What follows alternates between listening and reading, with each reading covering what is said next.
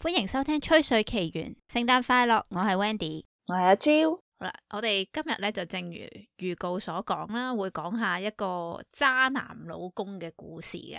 啊，咁啊，渣男咧個名叫 Chris Watts，案發嘅時候係三十三歲啦，佢老婆 Shanann 就係三十四歲，佢哋兩個咧係喺美國 North Carolina 度認識同埋長大嘅。嗯，佢哋咧係二零一零年嘅時候識，嗰陣咧 Shanann 咧離過婚，佢同 Chris 相識嘅時候咧就係、佢人生嘅低潮啦，即係有 depression 啦，跟住又離咗婚啦，啊好多啲嘢啦。哦，佢喺 Facebook 度收到啊 Chris 嘅 friend request 嘅時候咧，雖然佢係 accept 咗個 request，但係佢嗰陣認為咧自己應該唔會喺現實入邊見呢個人或者同佢相處嘅。啊哈，咁但係後來咧就好自自然然地咧，佢哋就拍拖結婚生仔。佢哋咧係二零一二年結婚嘅，結婚之後生咗兩個女女，分別係一三年出世嘅 Bella 同埋一五年出世嘅 Celeste。啊哈，佢哋一家人咧住喺 Colorado，都係喺 North Carolina 嘅。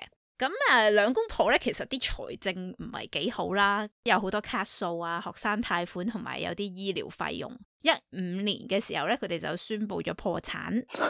，OK， Chris 咧喺一間叫 Anadarko Petroleum 嘅石油公司度做 operator，嗯，而 Shanann 咧就喺間叫做 Lavelle 嘅多層次傳銷公司度做一啲獨立嘅 sales 代表啦。嗯，佢主要咧係賣一種叫做 Thrive 嘅產品，我查過咧係一種專門俾女人食嘅營養補充劑嚟嘅。ừ, 嗯，多層次傳銷嘅賺錢方法係兩種啦，一種就係你喺公司度攞咗啲 product，跟住賣俾啲客，咁你就賺錢啦。啊哈，其二咧就係收下線，跟住然後下線賣嘢你就抽佣。我知我知，係，我睇啲 YouTube video 話咧，Shanann 咧為咗賣多啲貨咧，佢係會成日喺 Facebook 度開 live 嘅，咁佢就可以同啲 followers 即係保持接觸啊，keep 住人氣，賣多啲貨咁樣啦。 OK，喺嗰啲片入邊咧，佢成日都會講自己啲家庭生活，而 Chris 同兩個女咧，亦都成日會喺佢嗰啲 video 度出現嘅。ừ, 嗯， Shanann 咧經常會喺 video 入邊分享佢自己對而家嘅生活咧係好感恩啦，佢好珍惜佢嘅家庭生活。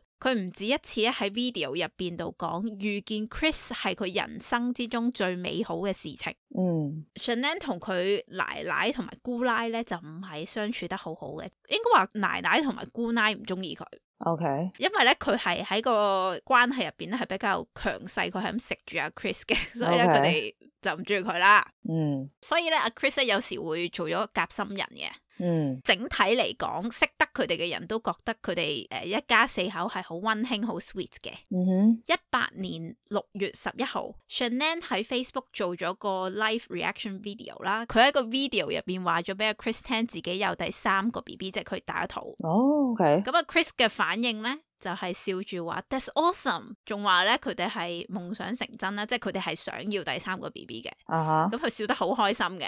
ờ ，OK，後來佢哋就決定同年嘅八月咧，就整個嗰啲 gender review party 啊即係嗰啲公佈 B B 性別嗰啲 party 啦。嗯，去到六月二十七號，Shanann 就同咗兩個女女去探佢自己娘家嘅人啦。咁佢就打算誒、呃去度假到六個星期嘅，而因為工作嘅關係，阿 Chris 咧會去到七月三十一號先 join 佢哋嘅，即係嗯 join 幾日嘅啫咁樣。嗯喺阿 Chris 未 join 佢哋嘅時候，Shanann 都有帶兩個女去探下 Chris 嘅爸爸媽媽嘅，因為大家都係同一個州度住嘅。不過咧，因為妹妹有食物敏感啦，嫲嫲咧差啲俾咗啲妹妹會致敏嘅食物個妹妹食喎，哼，嗯，搞到咧阿 Shanann 同個奶奶抹咗面啦，因為本身已經唔係好中意佢噶啦嘛。ừ, 嗯，阿 Shanann 咧就覺得阿奶奶係特登嘅，阿奶奶咧就話自己係唔知道妹妹有過敏，所以先俾佢食嘅。啊哈，佢哋總之就不歡而散啦。我覺得都唔會特登係嘛，始終自己個孫女想佢死咩？我都覺得唔會嘅，但係大肚婆啲情緒有啲、哦，OK，OK，可能係喎波，動都唔知啦。咁嗯當然啊 Shanann 就有同翻阿 Chris 講翻，喂你阿媽咁樣喎、咁佢就要求自己老公同佢個老豆即係誒老爺啦。哼，啊哈，講翻叫佢，喂你管下你老婆唔好咁黑心啊，特登俾啲咁嘢我個女食啊。哦咁樣 Ờ, ，OK，係， 假期完咗之後咧，Shanann 就喺八月九號至十二號同咗佢嘅好朋友兼同事 Nicole 去咗 business trip 啦。嗯，咁我哋呢啊個故事咧有兩個 Nicole 嘅，我之後咧就會叫呢個 Nicole 做閨蜜啦。啊哈，喺十三號凌晨一點四十八分，阿 Shannon 就由閨蜜送咗佢翻屋企。嗯途中咧，佢哋吹水嘅時候，阿 Shannon 就同佢閨蜜講啦，話啊，我第二日要去做產檢。當時咧，隔離屋嘅 CCTV 咧係影到 Shannon 落車行翻屋企嘅。嗯第二朝一早大概五點十五分至到三十分左右啦，Chris 就翻咗工。嗯到咗大概中午嘅時候，閨蜜一路打電話同 send message 都聯絡唔到 Shannon。嗯本身嗰朝 Shannon 應該係要出席公司嘅一個會議，但係佢冇出席到啦。嗯，以 Shannon 機不離手嘅性格咧，佢係冇理由一直都唔復機嘅。係再加上阿閨蜜尋晚係知道 Shannon 之後要去做產檢噶嘛，啊哈，於是閨蜜同佢個仔大概十二點十分左右就去到 Shannon 屋企。啊哈，佢見到 Shannon 架車泊咗喺屋前面，嗯所以應該 Shannon 係喺屋企啦。嗯咁閨蜜就有拍下門，但係冇人應。嗯之前咧，佢哋咪一齊出 trip 嘅。Shannon 咧成個 trip 咧都唔係好舒服啦，咁啊大咗肚就食唔落嘢嗰啲。嗯當時閨蜜係擔心 Shannon 唔知會唔會唔舒服暈咗喺入邊定點樣啦。嗯，但係佢又覺得你屋入邊仲有兩個細路女噶嘛，冇理由完全冇人應門嘅喎。係喎。咁於是咧，閨蜜咧就聯絡阿 Chris 啦。嗯 Chris 話阿 Shannon 係同兩個女去咗個 friend 度 play date，嗯但係閨蜜就唔 buy，因為佢覺得咧冇可能 Shannon 為咗去 play date 唔去做產檢嘅，啊，同埋架車仲泊喺個屋嘅前面噶嘛。係於是咧佢就報警要求警察做 welfare check。簡單嚟講就係你擔心誒間、屋入邊有人出咗事，你就可以打電話叫警察嚟入屋睇下個人有冇事咁樣啦。哦，OK， Chris 知道閨蜜報咗警之後咧，佢都由公司度揸車翻屋企啦。嗯警察到場嘅時候就話要經過 Chris 嘅同意，佢哋先可以入屋嘅。係最後佢哋等到 Chris 翻嚟先至一齊入屋。 ，OK，初時警察覺得雖然 Shannon 三母女唔喺屋入邊，但係間屋入邊本身咧好似係冇乜嘢問題嘅。係直到咧閨蜜發現咗 Shannon 嘅手袋、銀包、電話全部都仲喺間屋入邊喎。 ，OK，警察就開始都覺得喂，可能真係有啲問題出咗事喎。嗯同時咧，警察亦都發現兩個女間房嘅床單係唔見咗，即係張床得翻個床褥，冇咗個床 單。誒、 ，OK，肯定係沾咗血啦咁，OK， 又唔係， 吓不過個床單唔見咗啦。 ，OK，包住先，誒好，繼 續，當時咧，Chris 就話 Shannon 大概係凌晨兩點鐘翻咗屋企啦。之後嗯佢哋傾咗一陣離婚嘅嘢，但係咧成個過程咧，佢哋係好斯文嘅，冇嗌交嘅。傾完咧，佢哋就瞓咗覺啦。哦，OK，到朝早五點鐘左右咧，Chris 就話自己起咗身去翻工啦。當佢離開屋企嘅時候，三母女仲係喺間屋入邊瞓覺嘅。嗯，差唔多呢個位啦，就有媒體嚟採訪呢個新聞啦。竟然，當時 Chris 嘅外母咧認為你又冇做過啲咩虧心事，你唔好接受呢啲訪問，因為通常啲人接受咗訪問之後咧，所有坊間啲人就認為係你做噶啦，嗯，所以外母都係相信阿 Chris 嘅。係，但係最後阿 Chris 都係做咗個訪問啦。其實佢係真係一個唔識講大話嘅人 啦。 佢喺個訪問度一路話好想三母女平安翻嚟，但係咧個樣係好輕鬆笑住，真係好想佢哋快啲翻嚟啊！嗰啲咁 樣，黐線佢 完全係一啲擔心嘅表情都冇。 ，OK， Chris 隔離屋嗰個鄰居見到好似好大鑊咁啦，嗯佢邀請咗警察入佢自己間屋，就話咧我間屋個 CCTV 係影到佢哋個門口 嘅， ，OK，係，所以可能係可以幫到手。啊，結果雖然個 CCTV 一路影住個門口啦，但係係完全見唔到 Shannon 同兩個女離開間屋嘅。係，間接嚟講都證明咗 Chris 係講大話啦。啊哈，當警察盤問 Chris 嗰陣，警察就好直接問佢啦，話你係咪有外遇？Chris 就回答佢唔會做啲咁嘅嘢，但係佢老婆就有可能有外遇。 ，OK， FBI 通知阿 Chris 啦，話你而家咧就係呢單案嘅疑犯，問佢願唔願意測謊， ，OK，係啦，又係你好鄙視嘅測謊。係， Chris 就同意咗啦，結果出嚟佢係完全唔合格。每逢問佢佢老婆同兩個女啲嘢咧，個測謊就會顯示佢係講緊大話咯。 ，OK，極度動搖係咪？佢講啲嘢，佢講出嚟嘅時候，你覺得語氣唔似動搖嘅，因為咧個測謊係度你個血壓啊，同埋哦哦，誒即當即心跳可能會加速嗰啲啊嘛，講緊大話嗰陣，係啦，跟住坐住張箭啊，睇下你有冇啲 micro movement 啊嗰啲咁嘢嘅。啊哈，OK，佢做 baseline 嘅時候已經話咧，佢係 一個 very bad liar。總之佢一講大話，佢就會超動搖咁。真係 慘。佢又唔可以拒絕唔做測謊啊，係 咪？佢可以拒絕㗎，但佢拒絕咗，佢咪嫌疑重大咯？懷疑你但係冇證據嘛。啊，咁啊係，而家好明顯你係有問題啦，係咪好明顯佢以為自己真係好叻咯，講大話。 ？Maybe 當啲警察同佢講，喂，你而家我哋睇得出你講大話乜乜乜咁樣啦，咁啊嗯 Chris 就唔認啦，佢話我冇講大話。 OK，警察搞佢唔掂，於是咧就叫咗阿 Chris 個爸爸嚟嗯，喺個拘留室度。阿爸爸問阿 Chris：你係咪對佢哋做咗啲乜嘢啊？如果係你講啦。結果阿 Chris 坦白話佢殺咗 Shannon。啊哈，呢下嘅時候咧，佢解釋就話係因為佢同 Shannon 傾離婚，跟住傾到有啲不歡而散。當阿 Chris 離開咗間房之後咧，佢就喺個 baby monitor 度見到 Shannon 碾死兩個女嚇，，堅定流啊。聽落去就知啊。 OK，好，佢一怒之下殺咗 Shannon。哦，然後咧，佢就將三條屍車咗去佢嘅工作地點度棄屍。點解嗰啲 CCTV 又影唔到嘅咧？如果佢搬咗佢啲屍體出嚟嘅話，誒、我遲啲會講嘅。佢 kind of 影到佢搬嘢，但係佢影唔到佢搬係個屍體，哦即係佢咪真係哦影得咁正嘅嗰個位。 OK OK，到底阿 Chris 同 Shannon 點解無啦啦要離婚呢？點解佢又要殺人呢？咁我哋就要回帶啦，啊，回到去一八年六月。原來嗰時咧，Chris 開始同一個叫 Nicole Kassinger 嘅女人混熟咗啦。 OK，因為佢係 Nicole 二號啦，咁我就會叫佢做小三啦。啊係，咁啊，小三咧個樣都索嘅，嗯，佢同阿 Chris 咧係同公司唔同部門嘅同事嚟嘅，嗯哼，間唔時咧佢哋會喺茶水間度撞見嘅。嗯，有一日，Chris 咧就去咗小三嘅 office 度同佢吹水，嗯，唔到一個月之後咧，佢哋就喺辦公時間以外約咗出去啦。冇幾耐咧，佢哋就發展到一個星期要見四至五次。翻工都見㗎啦，六月十七號，當小三同 Chris 去約會嘅時候，Chris 同小三坦白咗自己其實係結咗婚，仲有兩個女，但係咧佢話自己已經搞緊離婚噶啦。哇，咁賤啊！原來溝人嘅時候唔俾人知自己結咗婚嘅，事後阿小三講翻咧，就係佢認識阿 Chris 嘅時候咧，佢隻手係冇戴結婚戒指嘅，嗯所以佢唔知佢結咗婚。但係你記住，佢六月十七號啊，佢已經知道呢個男人係結咗婚噶啦。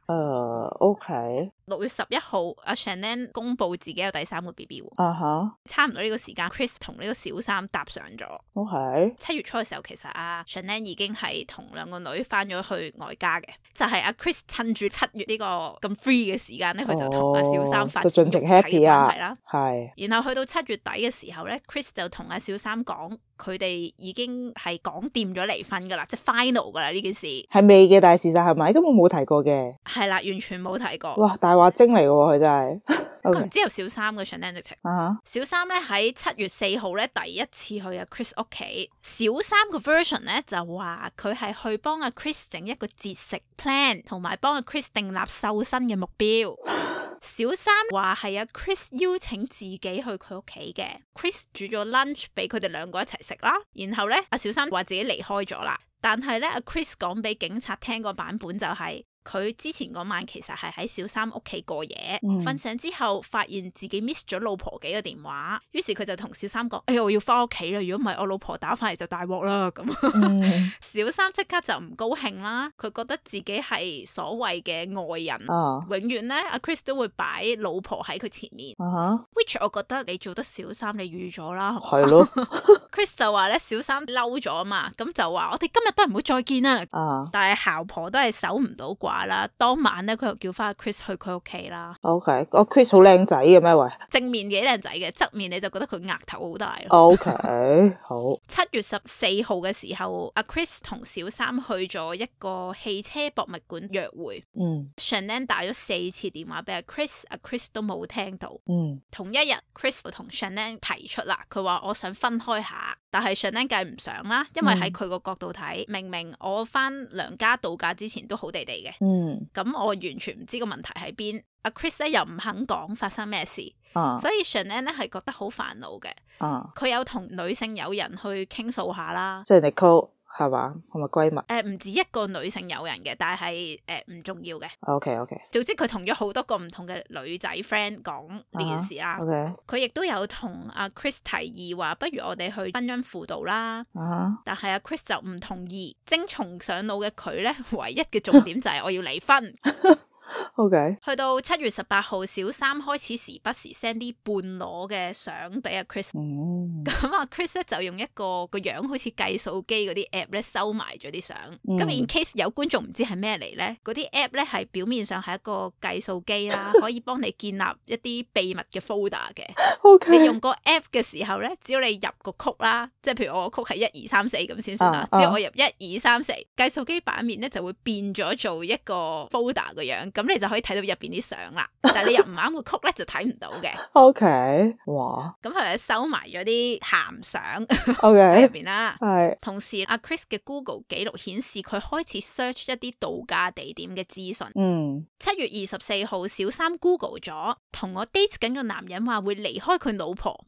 由此可知，其實小三係好明確知道自己係破壞緊人哋嘅家庭嘅，但係佢唔 care 啦。OK，係 O K，七月二十五號啊，Chris Google 誒幾時講我愛你，同埋喺一段新關係度幾時講我愛你。我唔知咦，講咩好啦，你你連婚都結埋啦，仲有兩個女，你會唔知愛係咩感覺咩？你冇講過我愛你咁。係咯，真係好做奇乜怪嘢啊？你幾多歲人啊？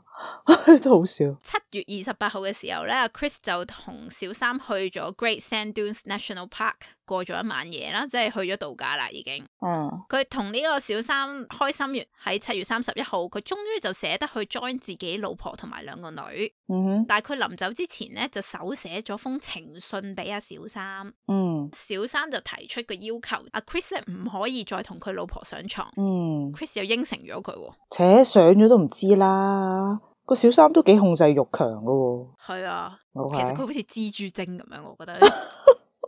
K， anyway，頭先都講啦，度假中嘅 Shannon 咧係發現到有唔妥嘅，因係，為咧阿 Chris 又成日唔覆佢 message 啦，唔哦啊哈聽個電話啦。嗯，佢係有嘗試去挽救呢個婚姻啦。佢問阿 Chris 到底乜嘢事啊？咁阿 Chris 係逃避呢個問題啦。嗯，當阿 Chris join 咗佢哋之後，佢有問阿 Chris 係咪因為我同你媽媽之前即係因為個食物敏感事件搞到你嬲咗我啊？如果係因為咁啦，我哋應該要溝通下咁樣啦。啊哈， Shannon 咧都有 send message 同自己啲朋友講話，覺得阿 Chris 唔知點解對佢好冷淡啦，亦都真係冇同佢上床啦，冇掂佢啦。嗯佢覺得自己個老公好似變咗另外一個人。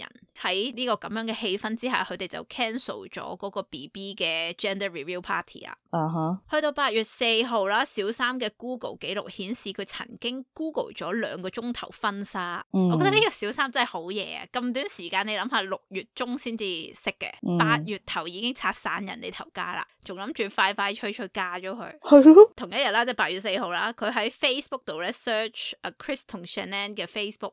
我估呢家嘢其實好多小三都會做嘅，嗯係自己知皮。係，八月七號，Shannon test 佢啲朋友話阿 Chris 唔想要佢肚入邊個 BB。哇，咁衰啊，係啊，我都覺得好賤。當時其實咧，佢哋已經知道個 B B 係男仔嚟嘅，仲改咗個名叫 Nico。嗯，呢、個 Chris 渣男咧，佢真係低處未算低。當你以為佢好賤格嘅時候，佢可以更賤格。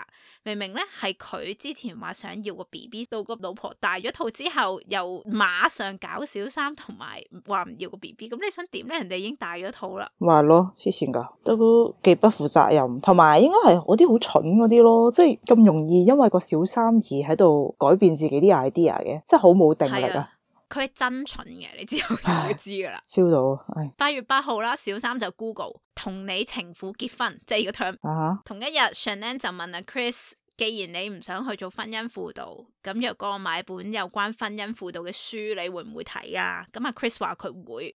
Shannon 仲未知有小三嘅，咁佢啊哈就走去買咗本書俾阿 Chris。嗯 Chris 一睇都唔睇就抌咗啦。哼，啊八月九號，Shannon text 佢個好朋友話佢同阿 Chris 坐低傾咗件事，佢覺得係一次最好嘅談話啦。嗯，我諗咧，即係意思佢覺得係有彎轉啦。嗯哼，跟住咧，佢就出 trip 啦，就係即係九號至十二號嗰個 trip 啦。臨走之前，佢用手寫 draft 咗封信俾佢老公。不過我唔知佢最後有冇俾阿 Chris 睇嘅，我估係冇嘅。ừ, 嗯去到八月十一號嘅時候咧，咁佢已經出咗 trip 啦。嗯， Chris 為咗同小三去酒吧，佢就請咗個保姆嚟屋企睇住兩個女，嗯同個保姆講：我係去睇棒球賽嘅。啊，OK，八月十二號，Chanel send message 俾個朋友，話自己咧 draft 咗一段説話，諗住翻到屋企之後同阿 Chris 講。內容咧主要就係話佢想修補呢段關係，但係阿 Chris 嘅冷漠咧令到佢就嚟黐線啦咁哦樣。 OK，八月十三號啦，凌晨一點四十八分就係佢出完 trip 翻屋企啦。嗯，後來啊，Chris 作工話其實咧係佢哋瞓咗覺噶啦，到佢朝頭早起身準備翻工嘅時候，佢叫醒咗 Shannon，話想同佢傾下佢哋嘅婚姻同埋未 來。喺呢個位咧，阿 Chris 終於坦白佢係有小三，啊哈，咁佢就話我哋個婚姻唔 work 噶啦。ờ, 哦，阿 Shannon 到嬲噶嘛，啊同哈，佢講：如果我哋離婚咧，你唔使旨意再見兩個女。於是阿 Chris 一怒之下就碾死咗 Shannon。咁啱四歲嘅大女行入房見到。你呀，女女咧就問阿 Chris 媽咪到底發生咩事啊？嗯阿 Chris 就答佢媽咪病咗啊，嗯，跟住佢就喺大女嘅注視之下，將阿 Shannon 條屍喺間屋度拖嚟拖去啦，又要搬屍啊嘛，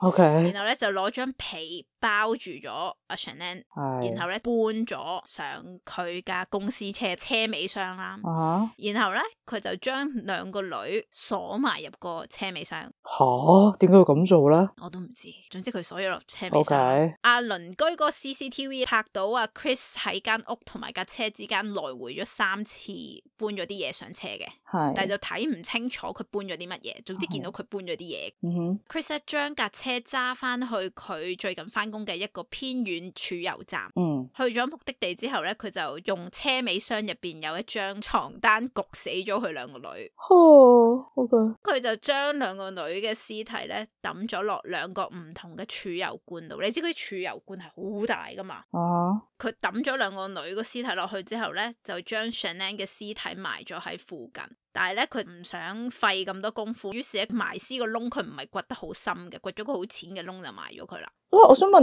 嗰兩個女係仲喺嗰個罐入面啊？儲油桶咯，儲油管、儲油桶，哦，即係儲油桶。好大㗎，但係嗰個油桶儲油桶入面係冇油噶啦，已經係咪嘅意思係？有油㗎，active 㗎，即係佢由得佢浸，由得兩個女浸喺個油裏面，跟住就走咗去啦咁樣。係啦。我估咧嗰啲油桶咧係唔會有任何人會入去 check 任何嘢嘅，即係佢只會 refill 同唔 refill，但係唔會有人無啦啦行入個油桶。咁即係核突，啊但係啲人係會意思係會攞啲油嚟用噶喎，即係就係入車油嗰啲油嚟喎。唔係你諗嗰啲好細個嗰啲油管，係兩三層樓高嘅嗰啲油桶油管啊！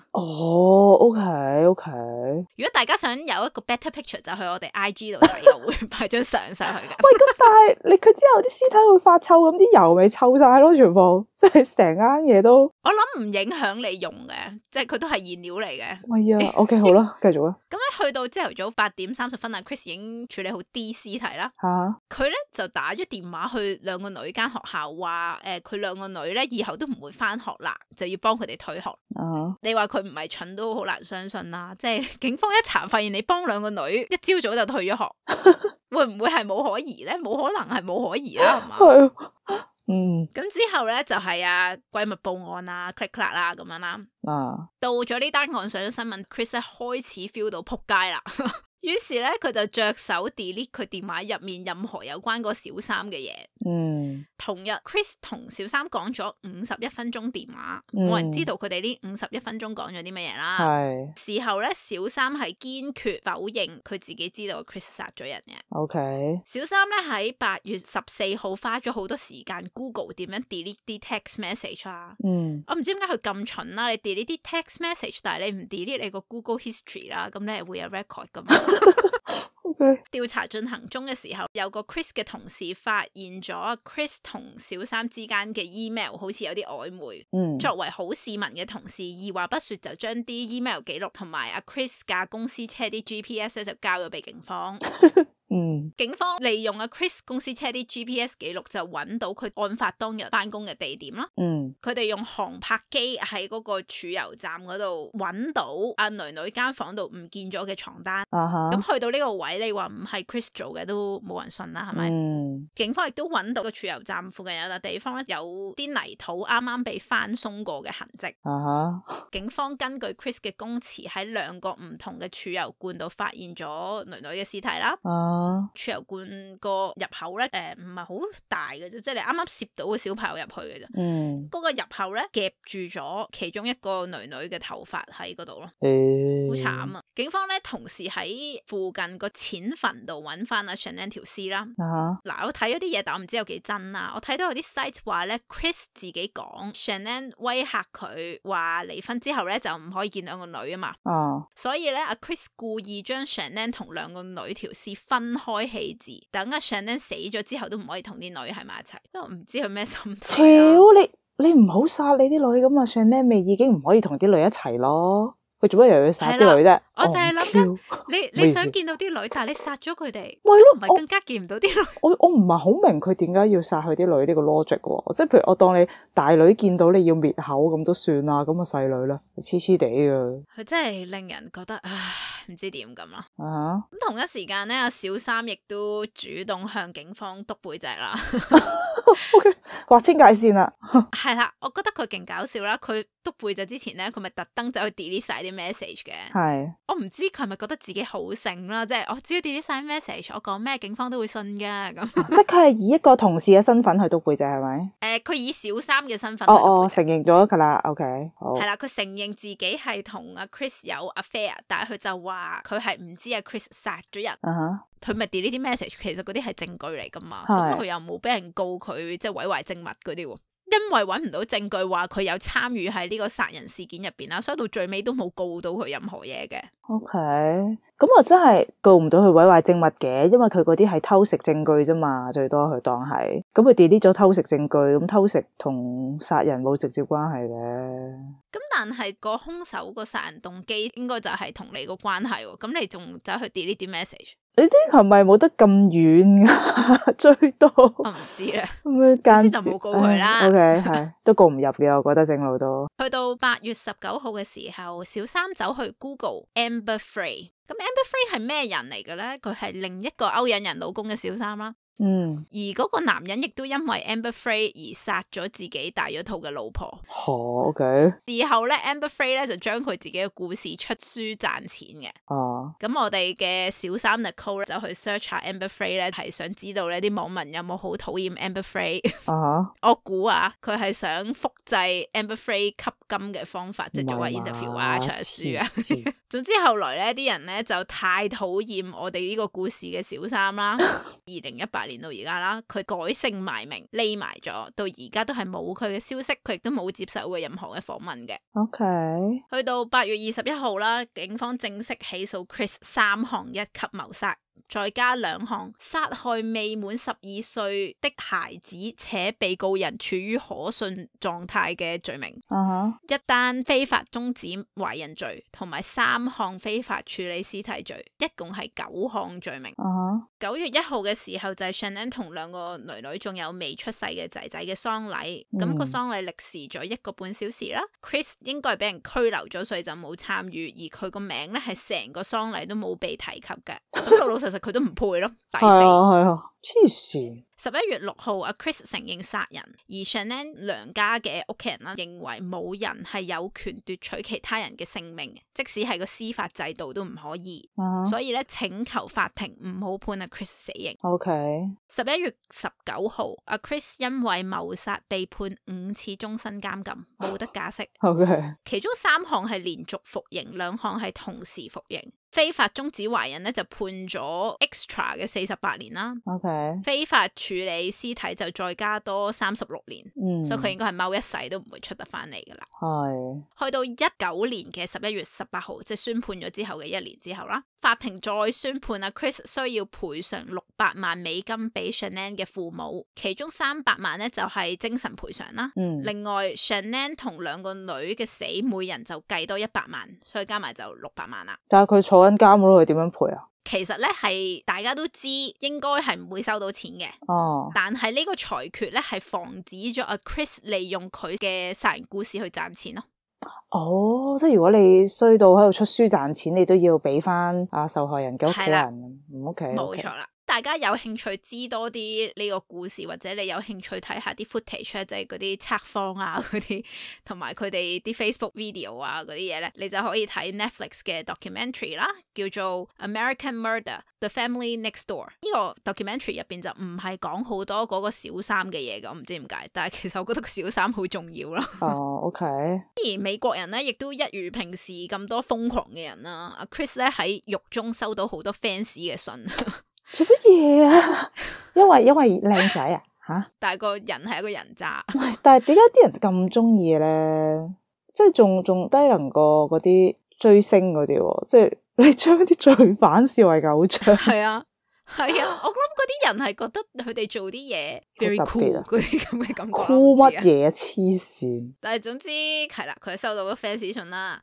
Chris 咧話自己仲愛阿小三嘅，佢每一次收到信都希望係阿小三寄嚟噶 啦。咁但係其實阿小三喺阿 Chris 殺人之後咧，基本上就冇見過阿 Chris 噶啦。傻嘅，真係佢真係好好蠢喎、個女人同佢幾個月嘅感情，佢想要啲咩啊？